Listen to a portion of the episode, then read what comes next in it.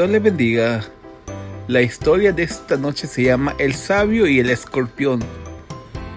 Pero antes de comenzar, vamos a decirles que visiten nuestra página web en lafuerzahispana.com, lafuerzahispana.com. Y comenzamos. Un maestro oriental, cuando vio como un escorpión se estaba ahogando, decidió sacarlo del agua. Cuando lo hizo, el escorpión lo picó. Por la, por la reacción al dolor, el maestro lo soltó y el, y el animal cayó al agua de nuevo. Estaba ahogándose. El maestro intentó sacarlo otra vez y otra vez el escorpión lo picó. Alguien que había observado todo se acercó al maestro y le dijo, perdóneme, pero usted es terco. ¿No entiende que cada vez que intente sacarlo del agua lo picará? El maestro le respondió, la naturaleza del escorpión es picar. Y eso no va a cambiar mi y eso no va a cambiar la mía, que es ayudar. Y entonces ayudándose de una hoja. El maestro sacó al animalito del agua y lo salvó de la vida. No cambies tu naturaleza si alguien te hace daño. Solo toma precauciones. Algunos persiguen la felicidad, otros la crean.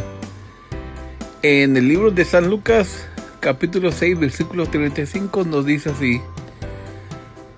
Amad pues a vosotros enemigos y haced bien y prestad no esperando de ello nada y será vuestro galardón grande y seréis hijo del Altísimo porque Él es benigno para con los ingratos y malos.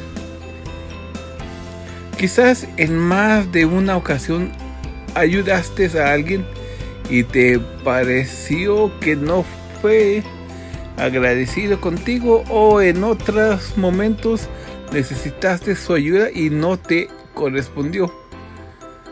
Ese tipo de expresiones suelen, de, suelen desanimarnos a veces de seguir ayudando a quienes lo necesitan.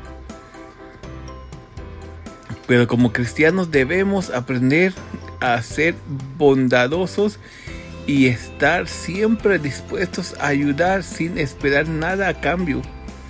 Jesús nos enseñó y que debemos no solo amar a nuestros enemigos, sino también hacerles bien.